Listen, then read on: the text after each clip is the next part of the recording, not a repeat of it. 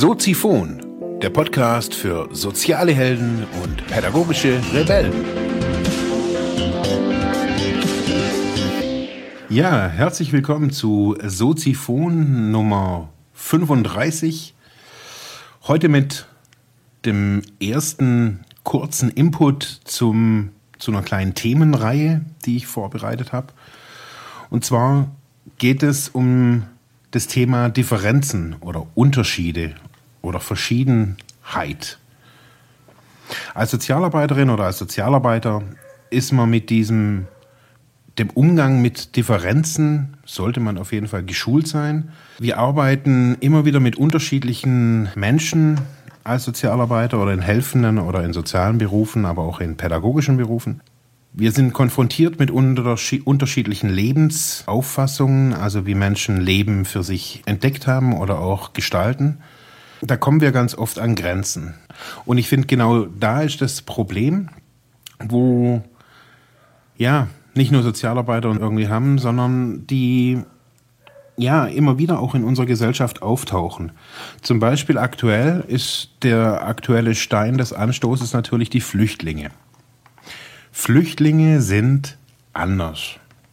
Ganz einfach. Die haben, die kommen aus einem anderen Land, die haben eine andere Kultur, die haben manchmal auch eine andere Bildung oder eine andere Art, sich diese Bildung anzueignen. Als Beispiel jetzt mal weg von den Flüchtlingen, zum Beispiel Chinesen lernen in der Schule ganz anders. Das haben wir in einem Podcast mit dem Benjamin Börner mal gehört, der ja auch in, in China eine Zeit lang äh, gelebt hat der gesagt hat, ja, die, die Chinesen, die lernen mehr, ja, so auf Druck und auswendig, da ist es alles sehr diszipliniert.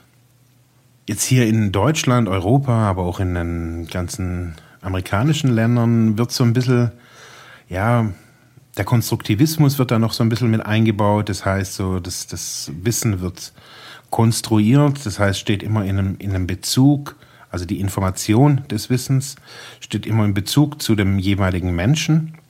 Somit kann Wissen, heißt es ja auch, nicht weitergegeben werden, sondern nur die Information.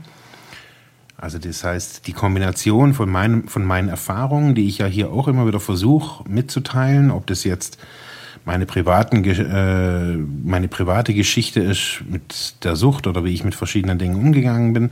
Das ist meine private Geschichte und trotzdem versuche ich an, anhand dieser Geschichte immer wieder, ja, auch zu sagen, dass ich kein anderes Leben gelebt habe. Also auch als Süchtiger habe ich irgendwie kein anderes Leben gelebt. Aber in, uns, in unserem Alltag begegnen wir eben immer wieder diesen Differenzen. Wir finden dann irgendwie die, Flüchtlinge irgendwie nicht so cool, weil sie halt irgendwie anscheinend anders sind. Die haben andere, manchmal auch andere Körperhaltungen, andere Gesichtsausdrücke, die sehen anders aus, die riechen manchmal auch anders, weil sie halt natürlich auch irgendwie anderes Essen zubereiten. Die reden anders und das Problem an dieser ganzen Geschichte ist gar nicht so, dass sie unterschiedlich sind wie wir oder anders sind wie wir. Ich meine, ein Engländer ist auch anders wie wir. Ganz einfach. Oder ein Franzose oder das lässt sich ja alles gar nicht wegleugnen. Das ist auch gut so, meines Erachtens, dass die Menschen unterschiedlich sind.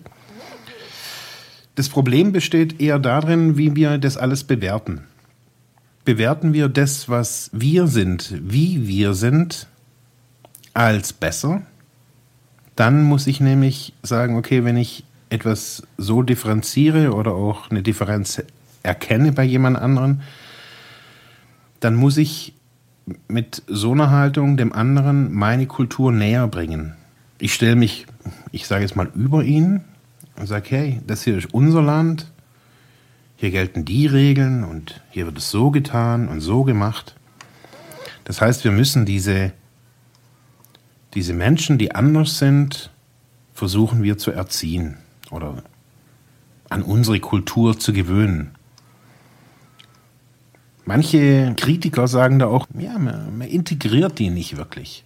Jetzt ist das Problem, dass, dass es Gesellschaften nur so zu einem gewissen Maß Differenziertheit auch vertragen. Das nennt man auch so diesen, wenn dieses Maß überschritten ist, der soziale Kit gibt's da, also der, der fängt dann an zu bröckeln. Das heißt, die Identität, dass ich mich hier als Deutscher, als Katholik, als Skateboardfahrer, was auch immer. Wenn ich als Skateboardfahrer keine anderen Skateboardfahrer habe, dann wird meine Identität als Skateboardfahrer um, ja, umschlossen von lauter BMX-Radfahrern entweder gestärkt oder geschwächt. Wenn ich jetzt sage, hey, ich bin Skater und ich finde das total geil und ich fühle ich fühl mich wohl bei den BMX-Radfahrern, dann funktioniert es nur so weit gut, wie die anderen mich auch akzeptieren und auch in dieser Gruppe integrieren und auch so lassen, wie ich bin. Wenn die anfangen zu versuchen, zu sagen, hey, Skateboard ist ja alles ganz cool, aber hey, BMX ist eigentlich schon echt viel besser. Man, es hat Luftreifen und einen Sattel und versuch doch mal BMX zu fahren. Und ich aber sage, hey, ich habe Skaten so für mich entdeckt, das ist so mein Lifestyle, das ist so meine Kultur. Und ich da drin nicht gelassen werden kann, sondern immer wieder von vereinzelten Leuten irgendwie darauf angesprochen wird, hey, wie wäre es denn eigentlich mal mit BMX fahren? Weil wir treffen uns hier alle so als BMXler und ja, die Skater, die sind halt irgendwie, ich weiß nicht, ob wir das wollen. Diese Haltung, dass man jemand anderen seine Unterschiedlichkeit, seine vielleicht auch Individualität nicht zugesteht, ist oftmals eine Angst. Eine Angst, dass ja die eigene Identität, die eigene ja, die eigene Kultur bedroht ist. Die Spitze von allem oder das, was wir heutzutage auf jeden Fall aktuell immer wieder sehen, sind eben die Flüchtlinge. Die sind halt auch anders. Ich meine, Syrien ist halt nicht irgendwie gerade neben Österreich oder neben der Schweiz. Das ist halt schon ein paar Kilometer weg und die meisten Menschen aus Deutschland waren halt auch noch nie in Syrien. Die sehen bloß, hey, das kommen halt irgendwelche, irgendwelche komischen Leute an, die wollen irgendwie alle unseren Sozialstaat abgreifen. Die wollen alle bloß unser Geld. Die wollen unser Obdach, die überfluten uns und schwängern unsere deutschen Frauen und dann gibt es Mischlingskinder und dann gehen die eh wieder und irgendwann tragen die deutschen Frauen auch Kopftücher oder tragen Bärte oder beten alle Richtung Mekka oder wo auch immer hin. Das heißt, da dahinter steht eine Angst. Eine Angst, dass die Differenz zwischen dem, was wir hier haben und dem, wie die sind oder was sie haben, zu groß ist. Und ich glaube, dass da genau darin auch unser, unser Trauma unserer Gesellschaft hängt. Wir erkennen Differenz nicht als ein Motor oder als ein Generator an, der uns, uns helfen kann. Ich meine, Deutschland ist natürlich auch für Ausländer halt auch einfach nicht attraktiv. Deutschland hat halt einfach auch dieses Bild nach außen. Hier wird normalisiert. Wenn ich hier hinkomme, habe ich mich zu integrieren, zu, ja, eigentlich schon fast zu assimilieren. Klar kann ich da in die Moschee tanzen und ja, gen Mekka beten, alles gut, aber so, ah, so richtig integriert, da ist es dann schon auch ein bisschen schwierig. Und wenn es dann außerhalb dieser Kulturen und dieser Religionen noch irgendwie andere Dinge gibt, die man halt vielleicht gar nicht kennt, hey, dann wird es echt schwer. Ich meine, hey, was weiß ich denn von Eritrea bitte? Pff, zurzeit sind extrem viele Menschen aus Eritrea nach Deutschland gekommen. Was weiß ich denn von Gambia, bitte? Okay, Afrika, pff, Savanne, Elefanten und Kongo, Krieg, das ist das, was die meisten Menschen so ein bisschen mitkriegen. Aber was haben die für eine Kultur? Was haben die vielleicht auch für eine Kultur gegenüber ihren Frauen, von der wir vielleicht auch was lernen können? Und nicht nur, ah, alle, die reinkommen, hey, die haben ein schlechtes Frauenbild und boah, die Frau ist da irgendwie, boah, boah. Das mag sein, dass es so ist, dass es viele Menschen gibt oder manche Menschen gibt, die sagen, hey, die, Men die, die Frauen, die sind irgendwie niederer wie wir. Aber hey, es gibt auch genügend Kulturen aus, aus, aus den Ländern oder Menschen aus den Ländern, die es anders sehen, die vielleicht die Frau eher nach oben heben. Wir wissen es nicht. Wir wissen es nicht und lehnen es trotzdem ab weil es uns einfach Angst macht. Diese ganze Haltung, die haben wir nicht einfach nur so irgendwie mitgekriegt. So, diese Haltung, diese in, auch besonders diese innere Haltung ist in Deutschland oder auch in ganz, ganz Europa ist gewachsen. Deutschland ist kein Einwanderungsland. Kein Land, das gestaltet ist, so wie zum Beispiel die, die USA von vielen verschiedenen Nationen. Da kommen dann die die Meinungen wieder hoch, hey, wir müssen uns abschirmen, wir müssen Grenzen wieder hochziehen, Zäune bauen, wir müssen die Polizei und das Militär an den Grenzen verstärken.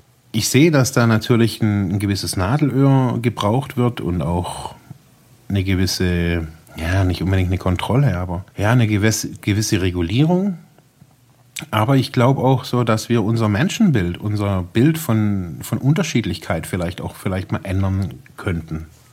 Indem wir nicht die Angst vor dieser Verschiedenheit vor uns hertragen wie, eine, wie ein Banner, sondern eine Neugier. Eine Neugier und wissen, hey, unsere Kultur, die schon seit so vielen Jahrhunderten oder Jahrzehnten oder wie auch immer, wie man das für sich auch erkennt, hat die Bestand.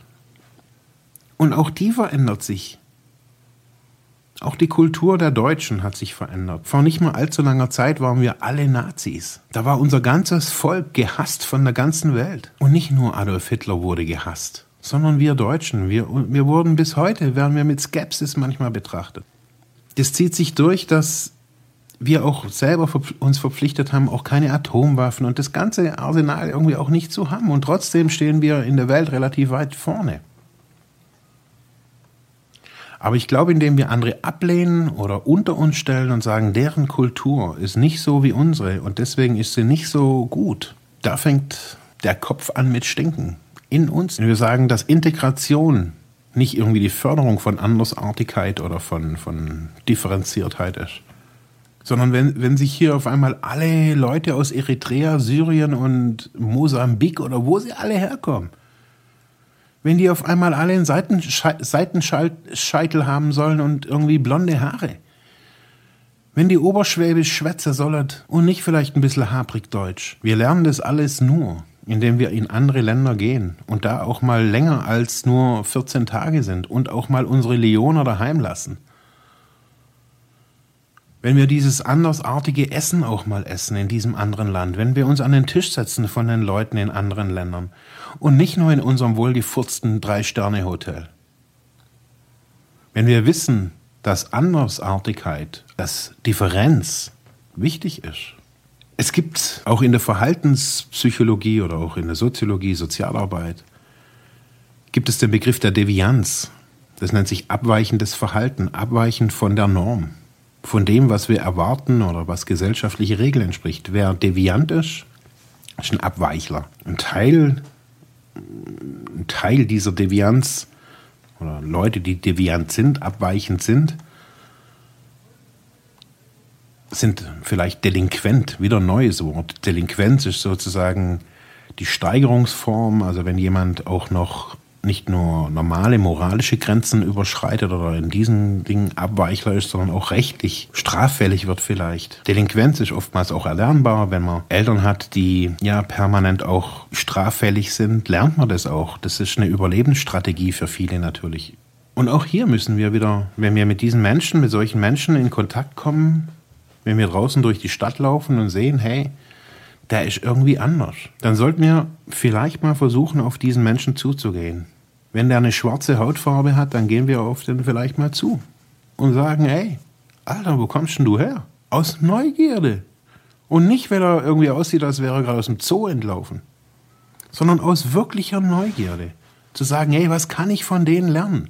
Jetzt mal ganz ehrlich, ich gehe zweimal in der Woche, fahre ich hier ein paar Kilometer in, zum Trainieren, mache meinen brasilianischen Kampfsport. Und ich komme mir manchmal, wenn ich hier aus dem Büro rauslaufe mit meinem Berimbau, das ist das Instrument, Instrument beim Capoeira, wenn ich da mit diesem Berimbau aus meinem Büro unten rauslaufe. Und da stehen, keine Ahnung, fünf Leute aus Afrika, die halt, keine Ahnung, hier leben jetzt oder wie auch immer, hier irgendwie nur zur Durchreise sind. Und die sehen mich und sehen das Instrument und machen irgendwie den Daumen hoch, da, hoch, da komme ich mir irgendwie blöd vor weil ich ja irgendwie der Weiße bin mit diesem Instrument, was aus ihrer Heimat kommt. Das ist eines der ältesten Instrumente der Welt, kommt aus Afrika. Und ich als blassgesichtigter gesichtiger Deutscher laufe an denen vorbei, als wäre ich irgendwie der Chief. Nein, ich kann dir auch mal ansprechen, sagen, ey, du hast irgendwie echt viel mehr Rhythmus im Blut. Komm doch mal bei uns vorbei zum Trommeln. Capoeira kommt ja irgendwie so von, den Bewegungs, von, von der Bewegung kommt ja irgendwie aus eurem Land. Auch wenn ihr nicht aus Angola seid, aber hey, guckt es euch doch mal an. Nicht um die Quoten Schwarzen hier bei mir im Training zu sein, nein, weil ich Interesse an den Leuten habe, weil ich ihnen zeigen will, wie, wie das hier gemacht wird.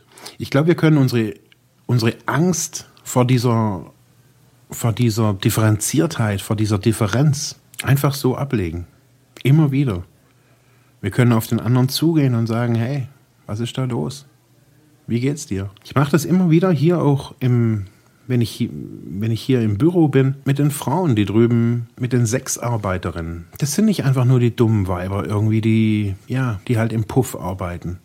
Das sind auch ganz normale Menschen, die bei mir nach einem Schraubenzieher fragen oder fragen, ob ich denen das WLAN einrichten kann und wo es nicht um Sex geht und auch nicht um Bezahlung oder die fragen, hey, hast du ein bisschen Kaffeepulver? Wir haben gerade keins mehr. Ja, klar. Und die mir auch erzählen, hey, wie sie irgendwie durch die Gegend reisen und Jetzt kann ich sagen, hey, das sind Prostituierte. Uah. Als, wär, als hätten sie die Pest oder irgendwas. Nein, ich kann mit denen reden. Ich kann mit den Leuten, die betteln, kann ich reden. Ganz viel, ganz oft. Ich glaube, wir sollten einfach aufhören, diese Differenz so zu reflektieren, dass sie eine Gefahr für uns darstellt. Sondern wir sollten Differenz als einen Motor erkennen als eine Chance, auch eine Chance für Innovation. Unser, unser Denken, unser, unser Handeln, unser Made in Germany im Kopf, unser Beamter im Kopf und im Herz, der hat uns weit gebracht, ohne Zweifel.